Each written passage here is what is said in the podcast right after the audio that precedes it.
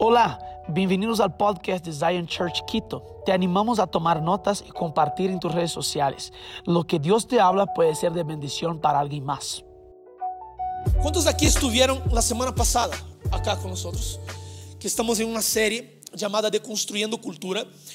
Y si tú no tuviste, no estuviste acá la semana pasada, yo te voy a proponer que vayas a YouTube y puedas ver y puedas escuchar lo que conversamos la semana pasada. Hablamos sobre la necesidad que tenemos de no dejar con que la cultura terrenal sobrepase la cultura del reino. Y dije también que todo lo que es de la cultura del reino, que hiera a la cultura terrenal, yo soy obligado a hacer. ¿Por qué? Porque es la palabra de Dios. Yo no tengo problema en herir la cultura terrenal. No tengo problema en decir, de acuerdo a la palabra de Dios, lo que es y lo que no es. De acuerdo a la palabra de Dios. Por eso lo que la cultura terrenal hiere la palabra de Dios, yo tengo que levantarme y posicionarme de acuerdo a la palabra de Dios para herir la cultura terrenal. ¿Me están entendiendo? ¿Cómo nosotros herimos la cultura terrenal? La espada del Espíritu, que es la palabra de Dios. La palabra de Dios es lo que nos nortea, es lo que nos da la dirección para poder herir o construir la cultura del reino. Y la Biblia dice en 2 Corintios capítulo 10, dice lo siguiente, versículos 3 a 6. Pues aunque andamos en la carne, no militamos según la carne. Porque las armas de nuestra milicia no son carnales, sino poderosas en Dios para la destrucción de fortalezas, derribando argumentos y toda altivez que se levanta contra el conocimiento de Dios y llevando cautivo. Si tú estás en tu Biblia ahí, subraya eso. Y llevando cautivo todo pensamiento a la obediencia de Cristo y estando prontos para castigar toda desobediencia cuando vuestra obediencia sea perfecta. La cuestión aquí que nosotros tenemos que entender es que la cultura, la cultura terrenal provoca en nosotros fortalezas, fortalezas en la mente que necesitan ser destruidas por la palabra de Dios para que una nueva mente ahora sea construida en tu interior, una nueva mentalidad. Y lo que yo quiero decir con eso es cómo nosotros destruimos las fortalezas que están en nuestra mente. Que la cultura muchas veces, nuestro entorno, nuestro alrededor, ha producido en nosotros. ¿Cómo destruimos esa cultura? Llevando todo pensamiento cautivo a la obediencia de Cristo. Yo llevo mi pensamiento a la obediencia de Cristo. Filipenses 4 dice todo lo que es bueno todo lo que es puro, si hay virtud, si hay alabanza, si es digno de pensar, sea esto que ocupe vuestro pensamiento. El problema nuestro es que tenemos una gran dificultad en cuando nuestros pensamientos culturales ahora están en conflicto con el pensamiento del reino. ¿Por qué? Porque ahora yo tengo que pensar en todo lo que es bueno, todo lo que Jesús piensa que es bueno, no lo que yo pienso que es bueno si ese pensamiento hay virtud, si hay alabanza, si es digno.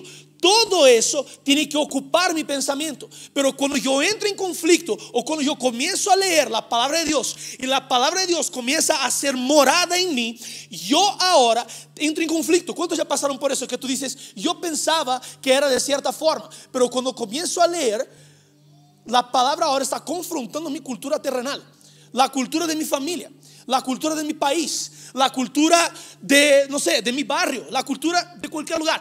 La palabra va a confrontar nuestra cultura terrenal.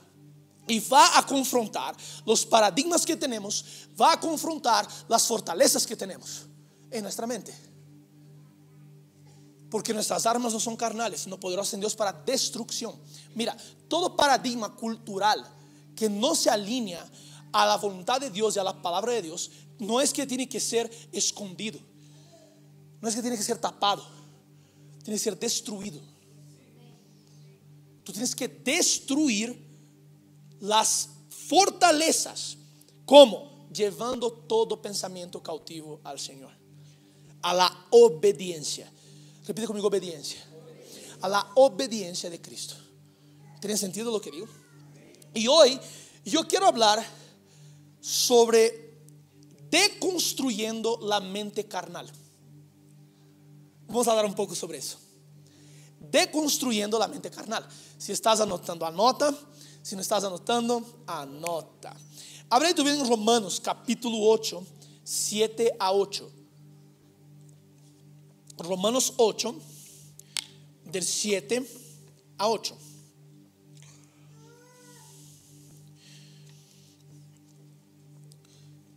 Voy a leer aquí con ustedes. Romanos 8, 7, 8 dice, porque la mente carnal es muerte, pero la mente del Espíritu es vida.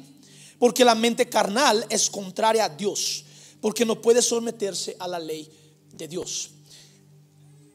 ¿Qué versión es esa que estás leyendo, Daniel? Porque en mi Biblia no está. ¿Verdad? No hay ninguna Biblia con esa versión. Yo tuve que ir al texto original en griego para poder traducir ese versículo a la forma que yo vi que estaba escrito. Porque en tu, eh, eh, en tu Biblia tal vez está escrito tu naturaleza pecaminosa o tus pensamientos pecaminosos. Pero si tú vas al original griego, la palabra que está ahí es literalmente la mente carnal. La mente carnal, la forma de pensar que es carnal los pensamientos de la carne, o, pero es la mente carnal. Pero ahora, la Biblia dice que hay la mente carnal y la mente del espíritu. Nosotros cuando nacimos, todos nosotros, cuando nacimos, nacimos ya con la mente carnal. Tú naciste con la mente carnal. Cuando naciste, saliste de la barriga de tu mamá, naciste con la mente carnal. Eso se llama el pecado original que tenía los deseos de la carne. Pero ahora lo que pasa es que la mente carnal, hasta que tú recibas a Jesús como tu Señor, se va fortaleciendo. Y se va fortaleciendo como cultura. La cultura alrededor tuyo, que va influenciando, que va eh, eh, tal vez trayendo y construyendo y fortaleciendo los paradigmas de la mente carnal. ¿Qué más que construye la mente carnal? Um, o refuerza la mente carnal. Traumas. Traumas que tú viviste en tu pasado. Traumas que tú viviste en tu familia. Eso va a reforzar la mente carnal. Pero ahora, te voy a dar una cosa aquí. El mayor problema del mundo no es la cultura. El mayor problema del mundo tampoco es la, la, comunidad que yo vivo. Porque cuando ya escucharon que nosotros somos productos del medio que vivimos. Ese no es tu problema. No es el mayor problema del mundo. El mayor problema del mundo se llama pecado original.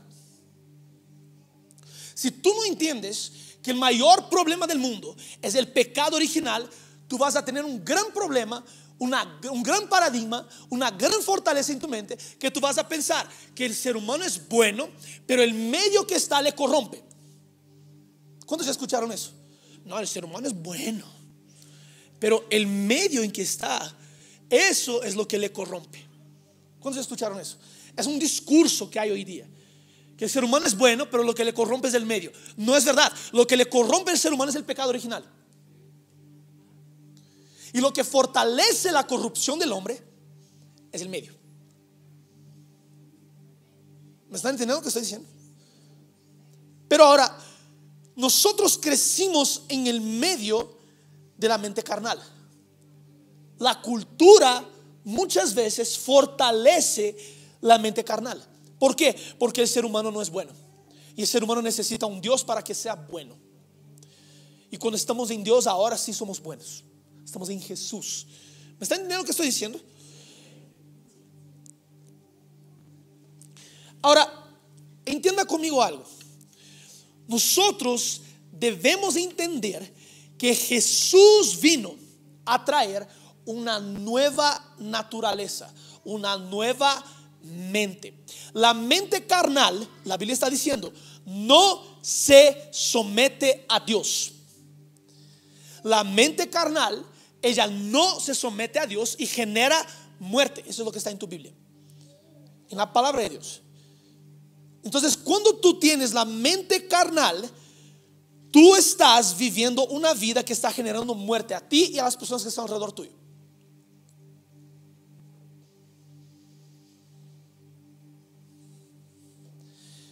Quiero que pienses algo. Jesús, Él vino a darnos una nueva mentalidad. Él vino a deconstruir nuestra mente carnal, que era por el pecado. Y vino a darnos una nueva mente. Ahora, ahora tú en Romanos 12, 2. Romanos 12, 2.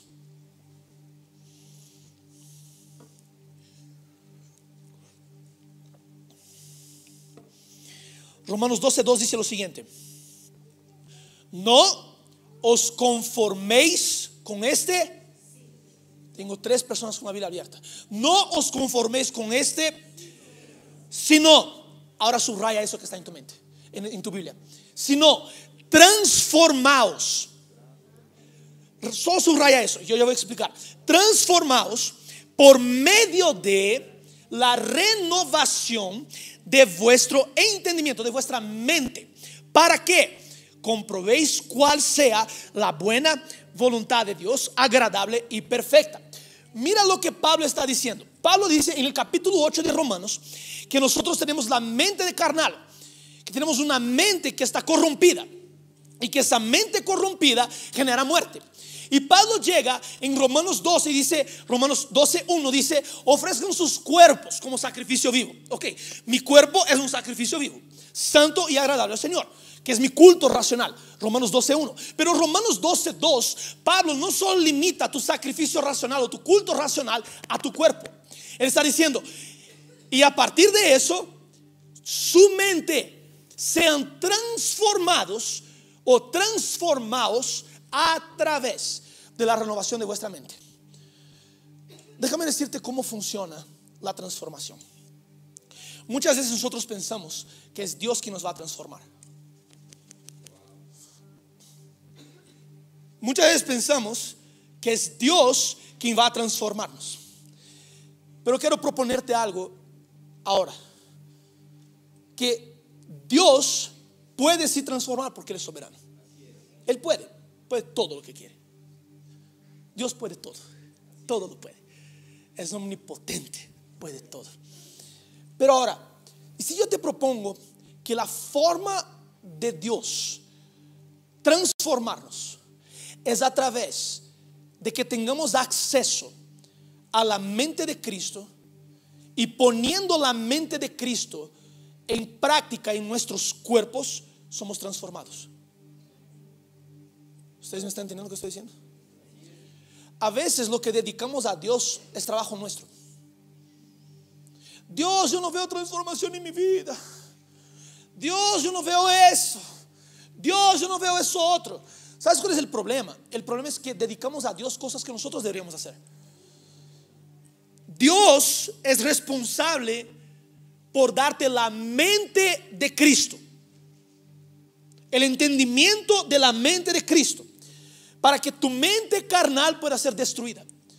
Ahora, ¿cómo es que yo transformo mi ser de acuerdo a la mente de Cristo? Yo tengo acceso a la mente de Cristo, tengo acceso a cómo Cristo piensa, tengo acceso a cómo Cristo tiene su cultura, la cultura del reino, y yo ahora accedo a eso, agarro y yo aplico ahora en mi comportamiento. ¿Me está entendiendo lo que estoy diciendo? Por eso no vengas a decirme que Dios tiene que transformarte siempre. Tú tienes que agarrar el pensamiento que Dios te dio. Tú tienes que jalar ese pensamiento para que salga de acá y ahora se transforme acá. Así comienzas a deconstruir tu mente carnal. Cuando tú entiendes, tienes acceso al entendimiento de la palabra. Y ahora, por este acceso, ¿me están entendiendo eso? ¿Está haciendo sentido lo que estoy diciendo? No es culpa de Dios que tú no seas transformado.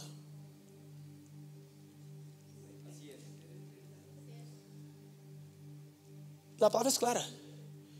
Transformaos por la renovación de vuestro entendimiento. Yo tengo la responsabilidad de transformarme a mí a partir del entendimiento que fue dado por Dios. Pero Dani, eso es mucho eh, autosuficiente. No, no es. Porque todo va a ser con la ayuda del Espíritu Santo. Si yo tuve acceso a la mente de Cristo, si yo tuve acceso al entendimiento que Cristo me dio, el Espíritu Santo es quien es mi guía, es quien me enseña, es quien testifica. Y eso ahora comienza a producir en mí la transformación que yo necesito. Entonces, te voy a explicar aquí el proceso. Si estás anotando, anota eso que te voy a decir. El proceso es el siguiente. Dios nos da un entendimiento a través de su palabra. Cuando Dios nos da el, el entendimiento, el Espíritu Santo trae revelación a mi espíritu de ese entendimiento. ¿Están conmigo? Y yo creo en ese entendimiento ahora. Yo voy a creer. Luego de eso, yo llevo cautivo, después de creer en el corazón, porque tú crees en tu corazón, pero confiesas con tu boca. No solo creer en el corazón, existe una, una parte práctica. Yo ahora llevo mi mente cautiva a la obediencia. Llevando mi mente cautiva a la obediencia de Cristo, aquí viene el conflicto. Aquí es tu campo de batalla. Porque ahora tú tienes lo que la cultura terrenal dice, lo que la mente carnal propone, y tú tienes lo que la palabra propone. Y aquí entra el conflicto.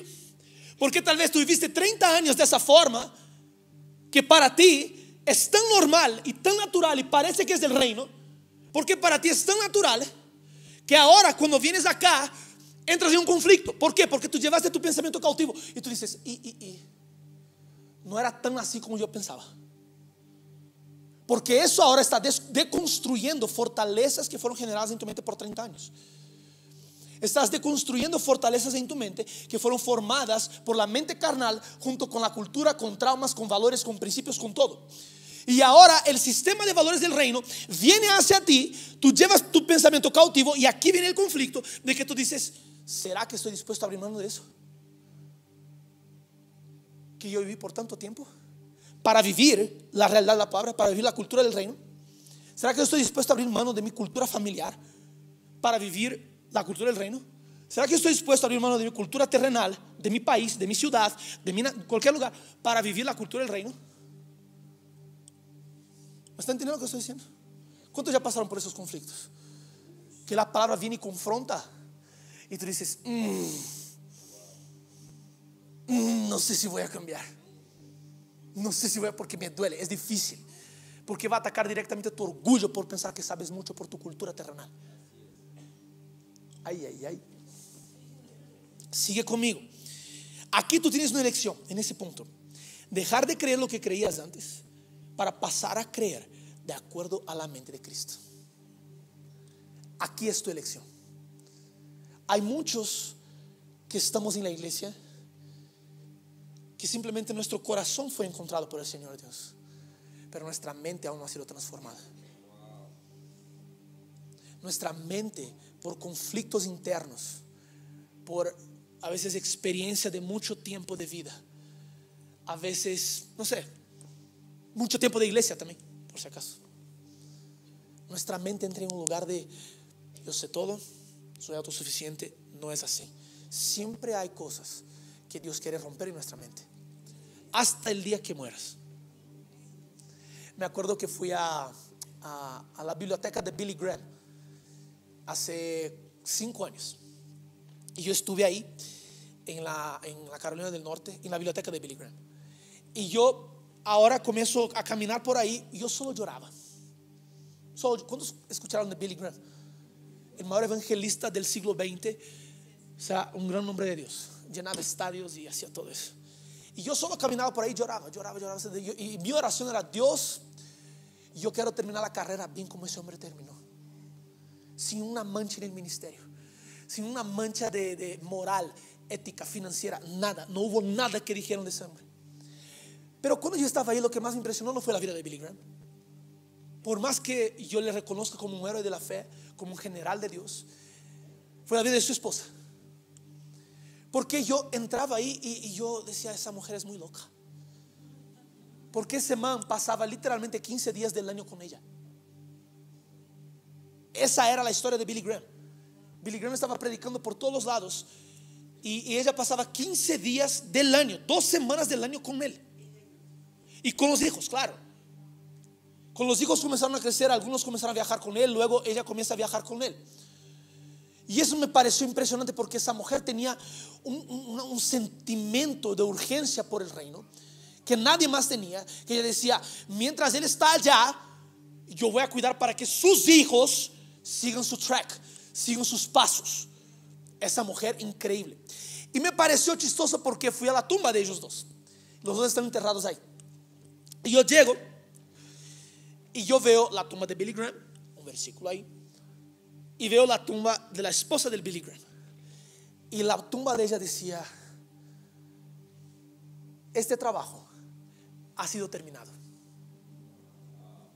Eso estaba escrito en su tumba. Como digo, tombstone. En español, la, la, la lápide, la lápida. Eso estaba escrito ahí. Este trabajo está terminado. Mientras no muramos, somos un trabajo en progreso. Siempre vamos a hacer un trabajo en progreso. Pero cuando nuestra vida se acaba, el trabajo está terminado. Por eso no pienses que tal vez por tan joven o tan viejo que sea, el trabajo sigue progresando. Siguen cosas en tu mente que tienen que ser cambiadas. Y eso es necesario que tú pongas de tu parte para acceder al entendimiento que Dios te da. Y que tú cambies el entendimiento que Dios te da. Perdón, el entendimiento que tenías por el entendimiento que Dios te da.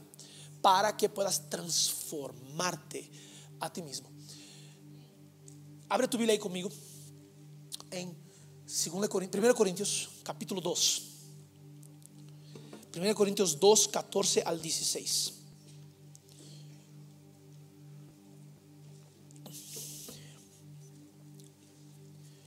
Dice así, pero el hombre natural no percibe las cosas que son del Espíritu. Es decir, la mente carnal no percibe estas cosas. Porque son locura para él. Y no las puede entender. Porque se han de discernir espiritualmente. Ahora, en cambio, el espiritual juzga todas las cosas. Pero él no es juzgado de nadie versículo 16. Porque ¿quién conoció la mente del Señor? ¿Quién le instruirá? Pero nosotros tenemos la mente de Cristo. Escucha, tú ya tienes, una vez que estás en Cristo, tú ya tienes la mente de Cristo. El problema aquí es que tú ahora con la mente de Cristo dejes con que la mente de Cristo sobreponga la mente carnal. La única forma de que tú puedas perder la mente carnal la mente de la carne, la mente pecaminosa, la mente que opera en contra del conocimiento de Dios, la mente que está llena de fortalezas que son altivas, que te hacen altivo. Eso dice la Biblia. Argumentos que se levantan en contra del conocimiento de Dios. La única forma es que tú entiendas que la mente de Cristo está en ti y que esa mente de Cristo ahora tiene que sobreponer y destruir tu mente carnal. Creo que a la gente no les gusta cuando hablamos de esas cosas, ¿no? La gente le gusta si yo hablo, tu victoria está aquí. Ahí todos estamos ya parados. Pero escucha, el ser humano, nosotros, necesitamos entender que hay un entendimiento que tiene que derrumbar nuestro entendimiento anterior. El entendimiento de la palabra es lo que va a hacer con que nuestra mente carnal sea destruida. Y yo quiero traer aquí rápidamente tres entendimientos contigo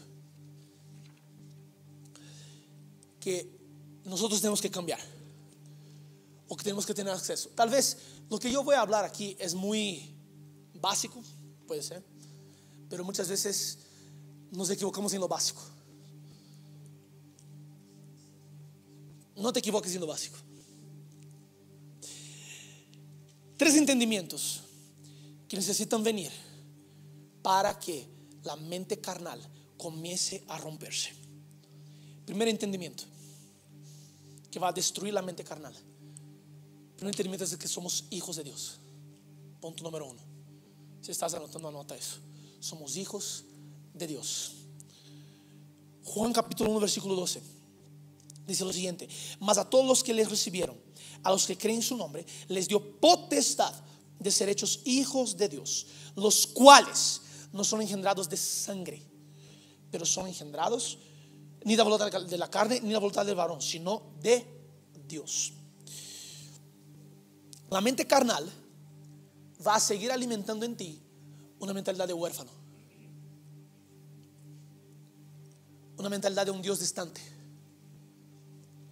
de un padre que está lejos, de hecho, de un padre que solo le quiere a algunos, no le quiere a todos sus hijos. Esa es una mental de, mentalidad de huérfano.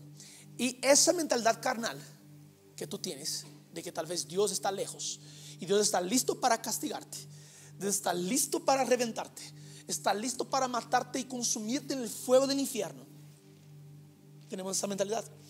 Viene por un trauma, una cultura, de que en tu casa tal vez tu padre era tan distante de ti. Tal vez tu padre prefería a tus hermanos que a ti. Y esa cultura ahora, que es una mentalidad carnal, tú le traes a Dios. Encontrado por Dios. Uh. pero ahora, tienes que traer también la mentalidad. Cambiar. Porque muchos están en la casa de Dios pensando que son hijos, actuando como huérfanos. La parábola del hijo pródigo. Tenemos dos hijos. Muchos hablamos de simplemente del hijo que se fue. Pero había el hijo que se quedó, que tenía acceso a todo del Padre. Y en la casa del Padre, aún siendo hijo, tenía la mentalidad de huérfano.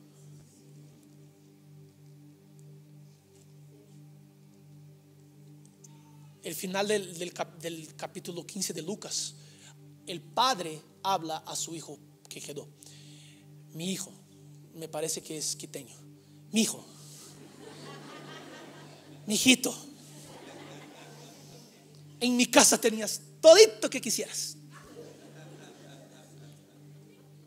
Era solo coger lo que quisieras para celebrar con tus amigos, hijito.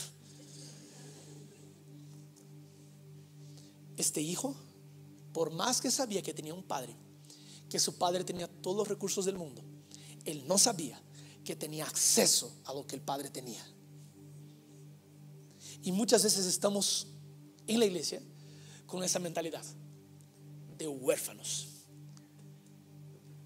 Un hijo, más que todo, sabe que es lo que el padre tiene. Y lo que el padre tiene es lo que yo tengo acceso a. ¿Está entendiendo lo que estoy diciendo? Entonces voy a decir, hijitos, mi hijo, mi hijitos, están corrigiendo aquí. Nosotros tenemos acceso un hijo sabe que tiene acceso a todo lo que el padre tiene. Ese es un hijo. Todo lo que es de mi padre es mío. Yo tengo que entender. Es posible que por la cultura carnal, después de años que tú estás en la iglesia, después de años que tú estás con el Señor, tú sigas teniendo una mentalidad de huérfano que tú piensas que solo otros tienen acceso, pero tú no tienes. ¿Cuánto ya pensado así? Ay, sale esa persona, Dios solo hace cosas por esa persona y por mí no hace nada? ¿Soy yo? O sea, esa es una mentalidad de huérfano. ¿Por qué? Porque yo sé que tengo acceso a todo lo que mi padre tiene. Y yo tomo posesión de todo lo que mi padre tiene, porque todo lo que mi padre tiene es mi herencia. ¿Me está entendiendo lo que estoy diciendo? Efesios 1.3 dice que Dios ya liberó todas las bendiciones espirituales. Yo no necesito estar rogando por las bendiciones, yo ya tengo acceso. Solo tengo que agarrar, pedir y agarrar. Yo agarro todo aquí, es mío, está entendiendo lo que estoy diciendo? Ahora ya entré aquí una palabra de victoria, que se van a levantar sus pies en un ratito. Esa mentalidad de orfandad ha puesto aún sobre los cristianos, una mentalidad de un Dios castigador. de un Dios que está listo para acabarte cuando cometes un error o un pecado. Ese no es el Dios que yo conozco. El Dios que yo conozco revelado en las escrituras es un Dios que me dio acceso y que si yo peco, no es cuando yo peco, es si yo peco.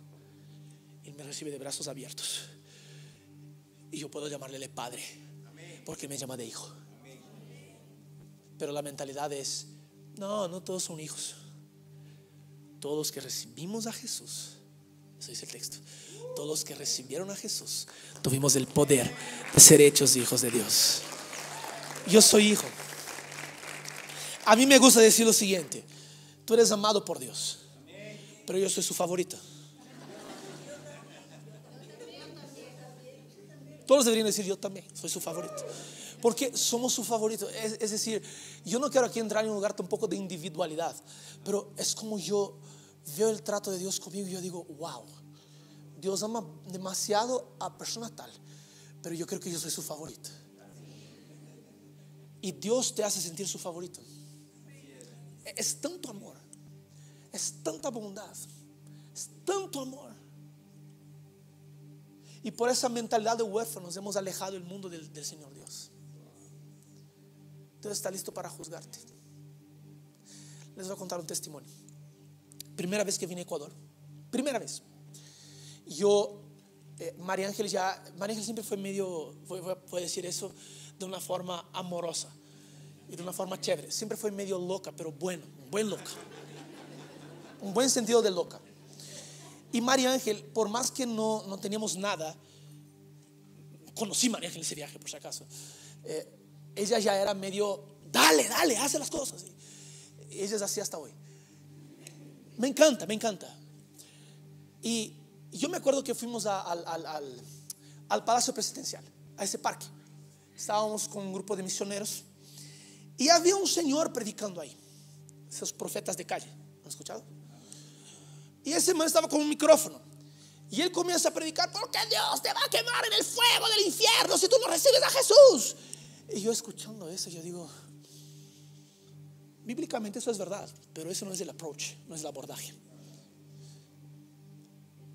Y María me dice, ya sé lo que voy a hacer. Y yo digo, ¿qué? Le voy a robar el micrófono y tú vas a predicar. Fue literalmente así. Y yo le digo, baby, no, no, era baby, no era baby. no era baby aún. buen lazo, buen lazo. No era baby aún, no era baby. no era mi baby aún. Era baby de su mamá aún. Tengo que bajar la vergüenza ahora. Mira lo que sucede. Ella dice, yo, Daniel, yo voy a agarrar el micrófono y tú vas a predicar. Y yo digo, pero, ¿en serio? en serio. Y ella fue con todo amor. Pidió, la María él tiene la forma de, negociar, negociar, es buena negociante. Y dice, tengo unos misioneros que van a hablar de Jesús aquí. ¿Puedo usar tu micrófono? Él me dijo, claro, Jesús, claro. Me dio el micrófono. Me dio el micrófono. De hecho, fue la primera vez que prediqué inglés en mi vida. Y la cosa es, no, en inglés. Yo no hablaba español en esa época. 2016 estoy hablando, febrero 2016, siete años atrás. Y yo me acuerdo que cuando él estaba predicando nadie estaba escuchando. Nadie estaba escuchando. Pero cuando yo cogí el micrófono, yo traje un mensaje yo decía, Juan 3:17 dice, todos sabemos lo que dice Juan 3:16, pero casi nadie sabe lo que dice 3:17. Porque Dios no envió a su Hijo para juzgar al mundo. Dios envió su Hijo para salvar al mundo. Cuando yo digo eso, la atención de todos. Había que unas 150 personas, 100 personas ahí más o menos. Comenzamos a orar. Personas fueron sanadas ese día. Personas fueron encontradas por el amor de Jesús. ¿Por qué? Porque yo no fui a predicar con una mentalidad de huérfano, sino con una mentalidad de hijo que quiere que otros tengan el conocimiento de que son hijos tu forma de actuar muchas veces legalista. Aleja a la gente de lo que es la filiación en Dios, de lo que es su identidad. ¿Me están entendiendo lo que estoy diciendo? Gracias.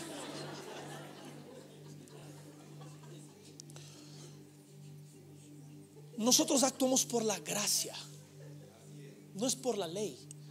Claro que una vez que estás en la gracia, tú vas a obedecer la ley del Señor que es justa y perfecta. Pero ahora, la forma de atraer es a través del amor del Señor Dios. A través del sacrificio del Señor Jesús que nos hizo hijos a través de Él. ¿Me están entendiendo lo que estoy diciendo? Y nuestra mentalidad como iglesia tiene que cambiar. Porque si yo no sé que yo soy hijo, yo voy a comenzar a predicar con una cabeza de huérfano. Y yo voy a alejar la gente de mí. No tiene sentido. Eso parece básico, pero ah, yo veo a la gente así, wow, yo nunca había pensado en eso. Es básico, es bíblico. Eh, o sea, eso tenemos que entender. Es la mente de Cristo operando en mí. Yo no voy a predicar con la mente carnal. Yo tengo que predicar con la mente de Cristo. ¿Me está entendiendo lo que estoy diciendo?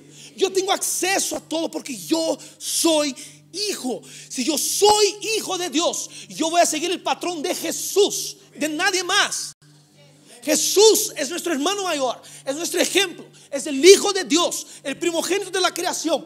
Yo ahora, con la mente de Cristo, yo sigo el patrón de Cristo, en mente y en cuerpo. ¿Tiene sentido lo que voy diciendo?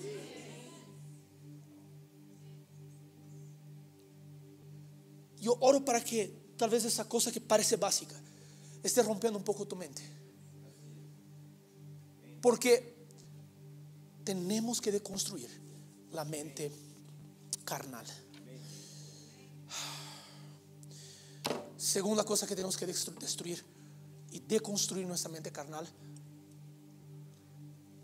que la verdad es la mente de Cristo para nosotros. Repite conmigo, soy santo. Somos santos. Efesios capítulo 1, versículo 1 yo eh, tengo una cosa con los chicos que yo discipulo, que yo normalmente paso eh, doctrina bíblica y voy pasando capítulo a capítulo de las cartas que hablan de la doctrina bíblica. Efesios es una de ellas. Y yo me quedé en ese versículo, Efesios 1.1, y yo puedo hablar por ese versículo por más de tres horas. Yo lo hice eso con mi discipulado. De hecho, hablamos por una hora y media solo sobre ese versículo. Efesios 1.1 dice lo siguiente. Pablo, apóstol de Jesucristo, por la voluntad de Dios a los, ¿qué está escrito ahí? Santos y fieles.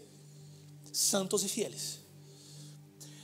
Pablo no estaba llegando a su, a su, a su congregación, a los que están ahí en Éfeso, y diciéndoles, ustedes son pecadores a los pecadores que están en Éfeso. No, no, no, no, no. Él dice a los santos que están en Éfeso. A los que son llamados a ser santos. ¿Qué significa santidad? Santidad significa ser separado, apartado. Yo soy separado del pecado y separado para Dios. Esa es santidad. Pero ahora, el gran problema, y aquí yo puedo entrar un poquito más en la raíz del problema, ¿puede ser? Voy a entrar.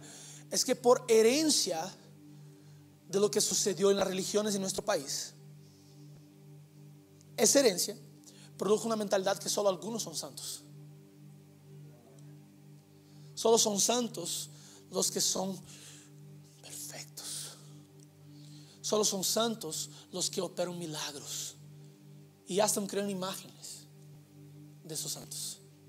Yo tengo que atacar eso. Pero te voy a decir una cosa. Bíblicamente, todos nosotros somos santos. Somos la comunidad de santos.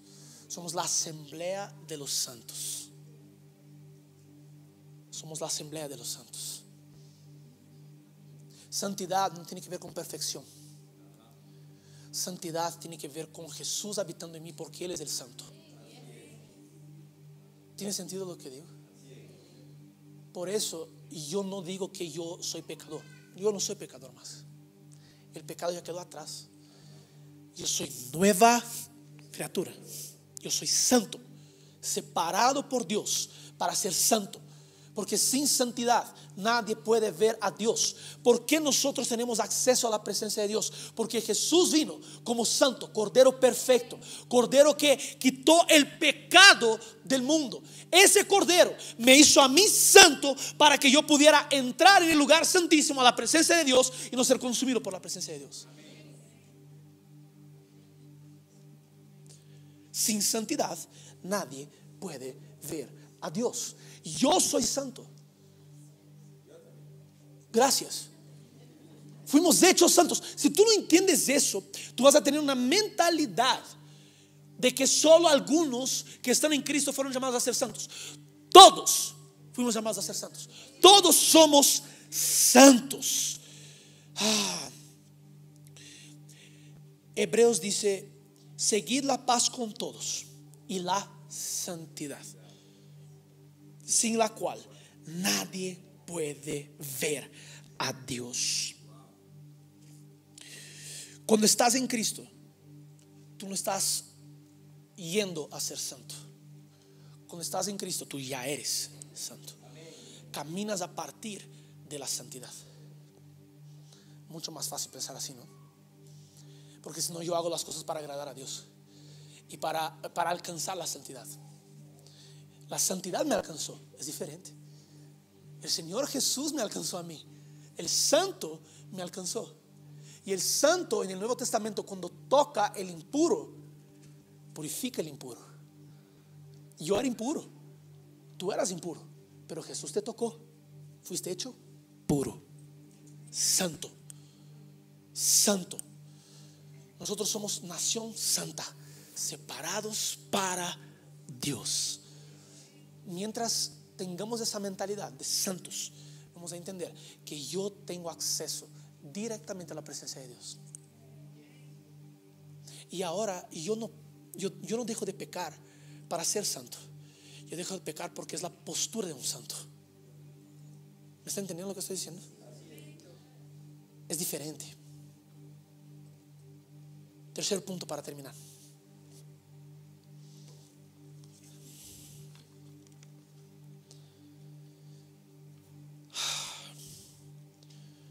Voy a terminar con eso. Somos sacerdotes. Repite conmigo, soy sacerdote. Sacerdotisa si eres mujer. ¿Cuál es la mentalidad que fue puesta por en nosotros? De que solo algunos pueden ser sacerdotes. La cultura nos impone que solo hay uno que puede ser sacerdote. Pero ahora, te quiero proponer algo. Abre tu Biblia en Hebreos, capítulo 4, versículo 16.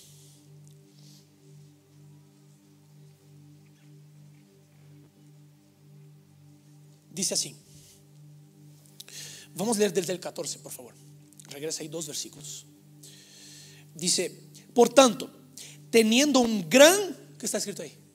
Sumo sacerdote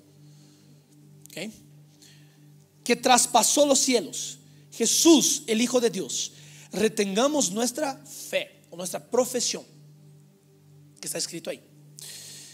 Porque no tenemos un sumo sacerdote que no pueda compadecerse de nuestras debilidades, sino uno que fue tentado en todo según nuestra semejanza, pero sin pecado. Acerquémonos pues confiadamente al trono de la gracia para alcanzar misericordia y hallar gracia para el tiempo oportuno de socorro. Uh. ¿Quién es el sacerdote en tiempos bíblicos? Es aquel que ofrecía sacrificios a Dios por el pueblo. ¿Quién es el sumo sacerdote en los tiempos bíblicos? El intermediario entre Dios y el pueblo. Eh, la, familia de Aarón son los sumos sacerdotes, los levitas, todos vienen de ahí. Jesús ahora, que no era de la tribu de Leví, Jesús ahora rompe un poco la costumbre y viene como el sumo sacerdote, el intermediario entre Dios y el pueblo. Escucha, tú no tienes ningún intermediario entre ti y Dios, sino Jesús.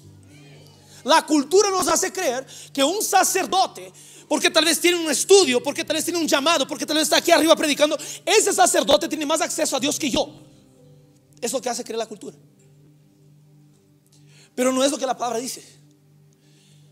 ¿Cuántos aquí ya pidieron permiso para entrar en la presencia de Dios? Pueden levantar la mano, por favor. Yo sé que hay gente que pidió porque yo conozco. Entonces me están levantando porque no hay problema. Es decir, papacito, permítenos entrar en tu presencia. Amigo, te voy a decir una cosa. El texto dice para acercarme con confianza. Porque yo somos sacerdote ya pagó el precio. Y yo ahora como sacerdote que ya hago de mi cuerpo sacrificio vivo, santo y agradable. Escucha eso. Vivo, santo y agradable. Que es el culto racional. Mi cuerpo es el sacrificio vivo. Yo soy un sacrificio vivo. Mi mente ahora renovada como sacerdote. Yo me acerco al trono de la gracia. Porque cuando yo me acerco de forma confiada, Jesús no está viendo, Dios no está viendo a Daniel. Dios está viendo a Jesús en Daniel. Por eso yo me puedo acercar. Si fuera por mí, yo no me podría acercar. Pero porque Jesús pagó el precio. Y yo ahora puedo acercarme confiadamente al trono de la gracia. Yo no necesito otro mediador. Yo tengo a Jesús que es mi mediador. Por eso cuando yo me acerco, Dios me ve a mí, pero no me ve a mí. Ve Jesús en mí. Por eso yo me acerco al trono de la gracia. Tú no necesitas un mediador más. Necesitas Jesús. Necesitas la mente de Cristo. Necesitas que se deconstruya tu mente carnal. Porque tu mente carnal va a pensar, yo necesito eso, eso, eso y eso otro para entrar en la presencia de Dios. No, no, no, no, no, no, no. Tú ya tienes a Jesús. No necesitas nada más. Jesús es suficiente. Jesús es suficiente. No es Jesús y algo más. Es Jesús es suficiente. No es Jesús y algo más. No es Jesús y mis, mis obras. Jesús es suficiente para que tú puedas acercarte confiadamente al trono de la gracia. ¿Tiene sentido lo que digo? Si nosotros, yo, yo sé que yo pasé por cosas tal vez básicas acá, que tú ya escuchaste toda tu vida. Pero yo siento que muchas veces como iglesia estamos dejando que la cultura terrenal hable más que la cultura del reino. Y por eso es necesario jalar otra vez de ese lugar. Y decir, nuestra mente es la mente de Cristo. Yo quiero orar contigo para terminar. Ponte de pie, por favor.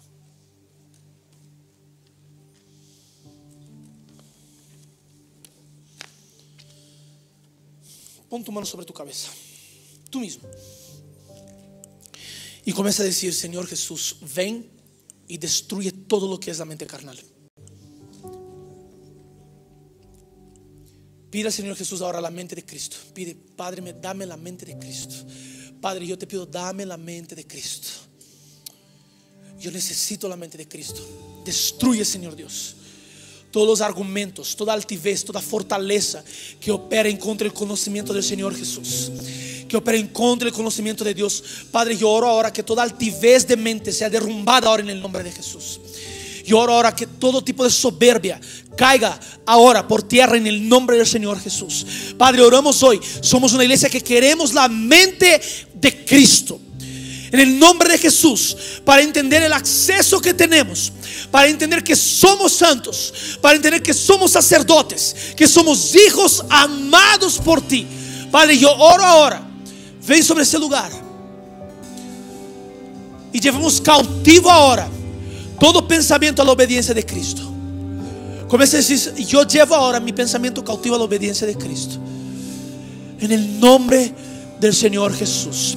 Amén y amén. Puedes dar un fuerte aplauso al Señor Dios. Amén. Esperamos que este mensaje haya impactado tu vida. Suscríbete porque subimos nuevas prédicas todas las semanas.